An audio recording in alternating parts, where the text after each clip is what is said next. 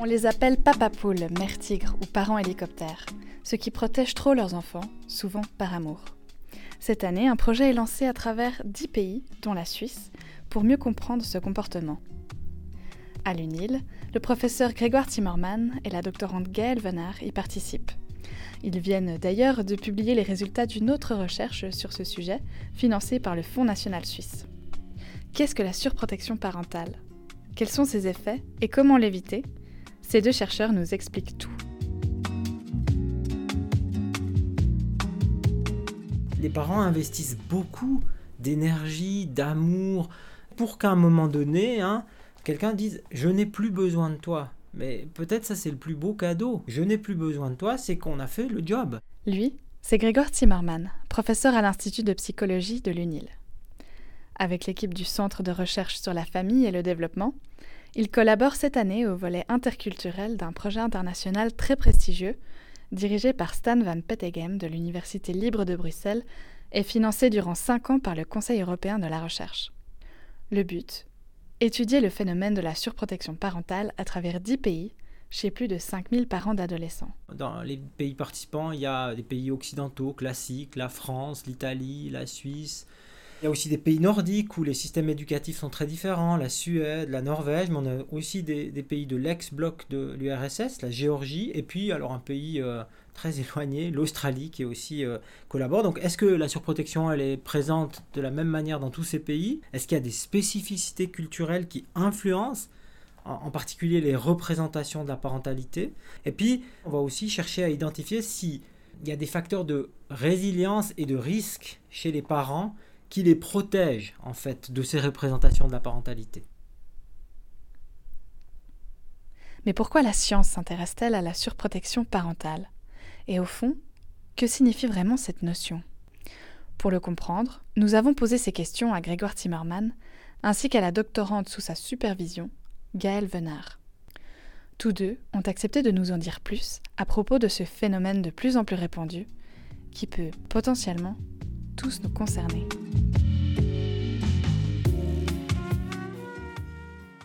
La surprotection parentale, j'ai envie de dire pour le vulgariser d'emblée, c'est une forme de parentalité où les parents veulent trop bien faire. Dans les médias, on en a beaucoup parlé en parlant de parents hélicoptères, en particulier aux États-Unis, de curling parents au Danemark ou encore de tiger parents en Asie. Mais la surprotection parentale, c'est une forme de parentalité qui caractérise des parents qui protègent leurs enfants de façon excessive. Euh, et le degré d'implication ou de protection de ses parents, il n'est plus adapté ou pas adapté à leur niveau développemental. Par exemple, il est tout à fait attendu, normal, de ne pas laisser un enfant de 5 ans sortir seul, sans être accompagné, alors qu'il serait tout à fait euh, euh, discutable, et on pourrait considérer que c'est une forme de surprotection, que d'interdire à un adolescent, une adolescente de 16 ans, en bonne santé, qui va bien, de sortir non accompagné. Peut-être euh, un exemple qui est un petit peu plus détaillé aussi, euh, la surprotection parentale peut se manifester au parc euh, où des enfants jouent les uns avec les autres. Et par exemple, lorsqu'un parent veut résoudre les problèmes relationnels à la place de l'enfant, hein, on peut imaginer la situation de l'exclusion d'un enfant qui, joue au foot ou qui joue avec ses amis. C'est assez classique. L'enfant, un enfant est exclu du jeu il va revenir vers son parent, va se plaindre de cette exclusion, va peut-être présenter des émotions négatives, pleurer, et au lieu d'accueillir cette émotion négative, de dire ah oui c'est dur, et peut-être d'essayer de, voir avec l'enfant quels seraient les moyens euh, qu'il pourrait développer par lui-même pour réintégrer le jeu, le parent va intervenir, s'imposer auprès du groupe de copains en disant maintenant je veux que mon fils puisse jouer avec eux. Euh, et, on peut considérer que ça c'est une intervention qui est, qui est, une forme ou un exemple de, de surprotection. Gaëlle Venard, doctorante à l'Institut de psychologie. Les conséquences, en fait, c'est que bah, ça entrave euh, clairement à l'autonomie de l'enfant. Ça l'empêche de faire ses propres expériences. Euh, à cause de ça, bah, il ne peut pas justement faire face lui-même aux obstacles.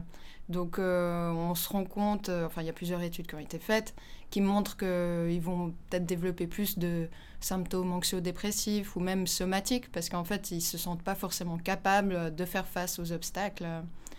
tout seul. Donc justement, ben, comment faire face à une exclusion ou même à des problèmes scolaires. Il y a tout un pan de la littérature qui s'intéresse aux jeunes adultes, en particulier aux étudiants à l'université aux États-Unis, qui ont montré ce que Gaël décrivait, c'est-à-dire que plus ces jeunes adultes percevaient leurs parents comme surprotecteurs, plus ils manifestaient toute une série de symptômes, à la fois euh, psychologiques, mais aussi euh, somatiques, comme des maux de ventre euh, ou d'autres types de symptômes.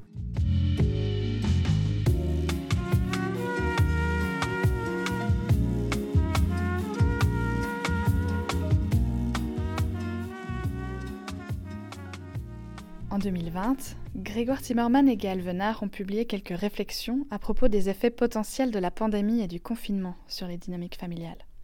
Pour eux, il est probable que cette situation exceptionnelle ait favorisé les pratiques de surprotection. On s'est posé la question à quel point en fait ça pouvait accentuer certains facteurs euh, de risque de surprotection. Bah, justement, bah, le fait d'être enfermé dans la maison, donc euh, on peut se dire bon peut-être que les parents peuvent être plus intrusif, mais euh, aussi euh, par rapport à l'anxiété, le climat anxiogène euh, autour, en fait, vu que c'est un des facteurs qui pousse les parents à être surprotecteurs, on, se rend bien compte que dans ce climat voilà, pandémique, les parents pouvaient être plus surprotecteurs. À ce moment-là, il y a eu aussi une avalanche de conseils euh, euh, à l'intention des parents, comment vous organiser, comment gérer les devoirs en même temps que votre travail.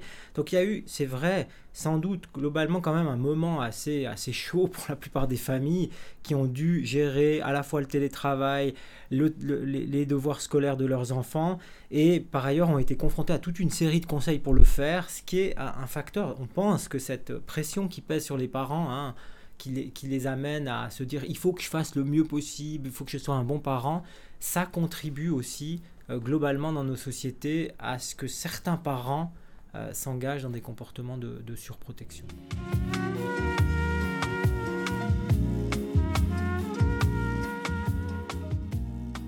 En 2018, l'équipe du Centre de recherche sur la famille et le développement a effectué une première étude sur la surprotection parentale financée par le Fonds national suisse. L'objectif Comprendre les raisons et les contextes qui favorisent des comportements surprotecteurs. Les chercheurs ont interrogé plusieurs centaines d'adolescents et de parents dans le canton de Vaud. Les résultats ont donné lieu à une série d'articles dont les derniers viennent de paraître.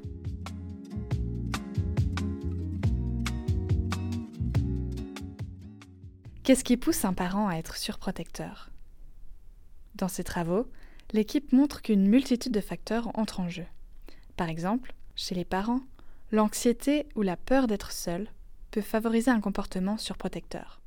De même, le fait d'avoir un enfant anxieux, timide ou ayant des problèmes pédiatriques peut pousser un parent à trop s'impliquer pour compenser le déficit de l'enfant. D'autres facteurs plus contextuels sont également à prendre en compte, comme l'explique Gaël Venard. Il y a quand même vraiment euh, ces facteurs macro-contextuels qu'on trouve très important de mettre en avant quand même, bah, justement euh, la situation socio-économique, euh, bah, la pression sociale. Vraiment, on se rend compte quand même que les médias véhiculent plein d'idées sur la parentalité, sur comment être un bon parent. Enfin, il suffit de se promener euh, dans une librairie pour voir euh, tous les livres, magazines euh, qu'on propose sur comment être un bon parent. Donc ça, c'est clair que ça peut générer une certaine pression. La parentalité est un souci de préoccupation ou a pris le, devant de la scène depuis quelques décennies. C'est devenu un métier d'être parent. les parents sont confrontés à une multiplicité de conseils, et ont envie d'être des bons parents. Donc aujourd'hui, je pense que le contexte social fait que peut-être ce phénomène euh, est, plus important qu'à une époque où euh, la parentalité était euh, sans doute très différente. Aux États-Unis, il y a, beaucoup d'études qui montrent un large pourcentage de parents surprotecteurs, ça va de 40 à 60 D'autres études parlent de beaucoup moins. Euh, nous, notre projet FNS a montré, en, interrogeant 338 ados, que euh, environ un tiers des mères pourraient être surprotectrices et euh, un dixième des pères. Donc, c'est un phénomène quand même présent, mais pas majoritaire. Vous avez bien entendu. Un tiers des mères peuvent être surprotectrices contre un dixième des pères. Comment expliquer cette différence? Gaëlle Venard s'est justement posé cette question. Elle a choisi d'y consacrer sa thèse. Son but déculpabiliser les mères. C'est pas juste, euh, voilà, euh, ah, elles sont trop maternelles et puis euh, fini, on se pose plus de questions. Je pense qu'il y a vraiment, justement, des constructions sociales qui font aussi que elles vont peut-être plus être amenées à surprotéger leur enfant. Bien qu'elle soit encore au tout début de sa recherche, Gaëlle Venard a déjà quelques hypothèses. Le lien avec la profession, donc le fait que une mère va peut-être moins travailler, donc être plus en contact avec l'enfant, ou au contraire, lorsqu'elle travaille, elle va vouloir peut-être compenser le fait qu'elle travaille en surprotégeant l'enfant. Donc on se rend compte qu'en fait, elle est toujours dans une situation finalement un peu délicate. Mais aussi, euh, par rapport à l'identification du rôle, en fait, on se rend compte que malgré tout, la mère est toujours considérée comme euh, le parent principal, malgré euh, les évolutions qu'on dit, euh, voilà, il y a beaucoup d'articles qui ont été faits sur la nouvelle implication des pères, etc. Mais si on regarde vraiment les chiffres, voilà, récoltés par euh, des sociologues et psychologues, on se rend compte que c'est toujours euh, finalement la mère qui est la figure de référence en tant que parent. Donc, probablement que ce sera elle qui sera plus amenée à surprotéger leur enfant.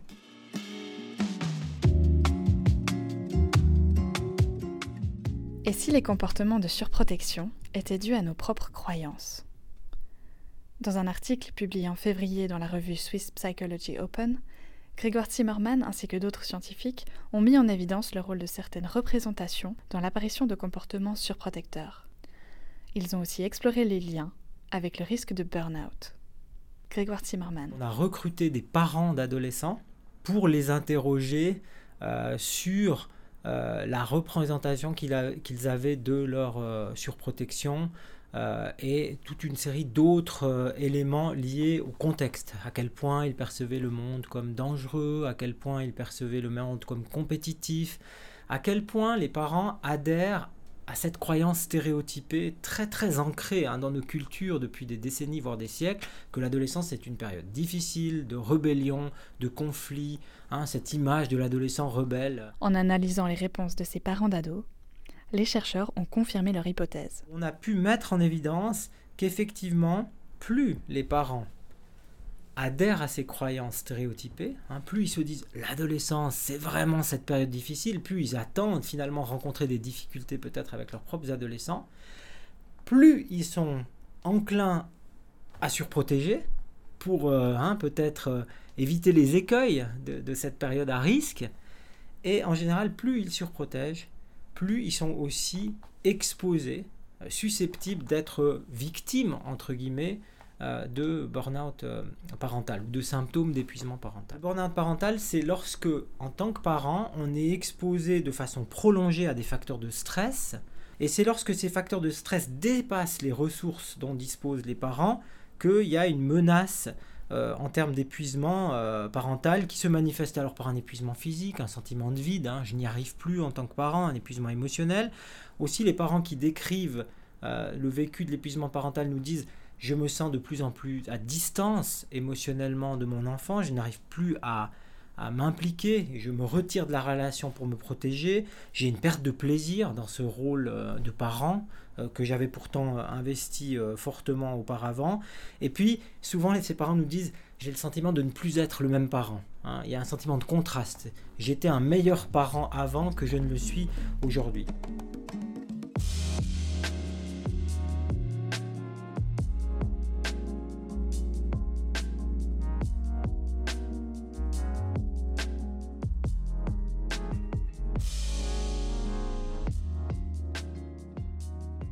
Quand l'épuisement parental menace, c'est toute la famille qui peut en souffrir. Mais comment peut-on en arriver là? Est-ce qu'on n'aurait pas un peu trop culpabilisé les parents? Je pense qu'il faut être très attentif en tant que à la fois euh, spécialiste en recherche de, ces, de ces, domaines-là, mais en tant que professionnel, de ne pas être des complices d'une culpabilisation euh, euh, importante des parents. Parce que dans nos sociétés occidentales, et de nouveau, ce n'est pas tellement les psychologues qui nous le disent, mais il y a de nombreux sociologues qui euh, nous rendent attentifs à l'écueil de ce qu'ils appellent pour certains un déterminisme parental ou une surdétermination parentale. Alors qu'est-ce qu'ils entendent par là? C'est-à-dire que dans nos sociétés occidentales, on considère de plus en plus que le déficit des parents, que le déficit de leurs compétences, des compétences parentales, elle serait euh, accusée d'être la cause des multiples problèmes que rencontrent les enfants, les adolescents et les adolescentes, de leurs problèmes de santé mentale, de leurs difficultés scolaires, etc. etc. Et ce faisant, et ça c'est vrai que c'est à mon avis très important, on invisibilise un peu les contextes dans lesquels euh, ces parents évoluent, dans lesquels les familles évoluent. Euh, je pense à l'appartenance sociale, au, genre, euh, aux conditions de vie, hein, aux conditions de travail qui empêchent de très nombreux parents d'être présents, euh, d'avoir du temps de qualité avec leurs enfants parce qu'ils sont euh, euh, à avoir des horaires de travail flexibles, ils ont une imprévisibilité des horaires, ils ont un statut précaire. Donc au fond, attention à ne pas trop appuyer uniquement sur le rôle des parents au détriment d'autres facteurs sociaux extrêmement importants qui peuvent nous expliquer pourquoi euh, certaines familles vont euh, plus ou moins bien. Au final, si l'on veut arrêter de surprotéger son enfant, encore faut-il avoir conscience qu'on le surprotège. Alors comment savoir où est la limite? La réponse de Grégoire Timmerman. Si l'enfant résiste, si l'ado le résiste, peut-être qu'il faut se questionner en tant que parent. Est-ce que je vais pas trop loin? Est-ce que je suis pas trop intrusif? Hein, quand il nous rejette parce qu'il dit non mais je veux plus que tu me serres dans les bras, cette proximité affective et physique, elle est, elle est plus tolérable pour moi. Bah ça c'est un signe en tant que parent que oui, on aimait bien faire des câlins à, à son enfant, il, était, euh, il était ouvert à ce qu'on puisse se serrer dans les bras, il ne l'est plus. Il a 11, 12, 13 ans, c'est plus acceptable pour lui ou pour elle.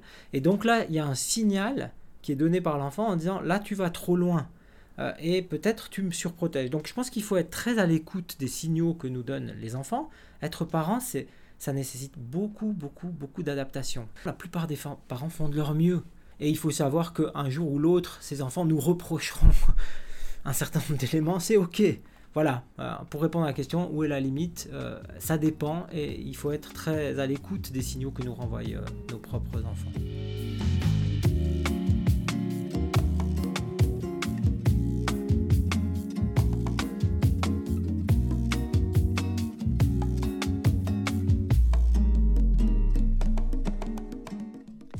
Merci à Grégoire Timmerman et Gaël Venard de l'Institut de psychologie de l'UNIL. Ils s'exprimaient à propos de la surprotection parentale étudiée cette année à Lausanne dans le cadre d'une recherche internationale. Merci à vous pour votre écoute et à bientôt.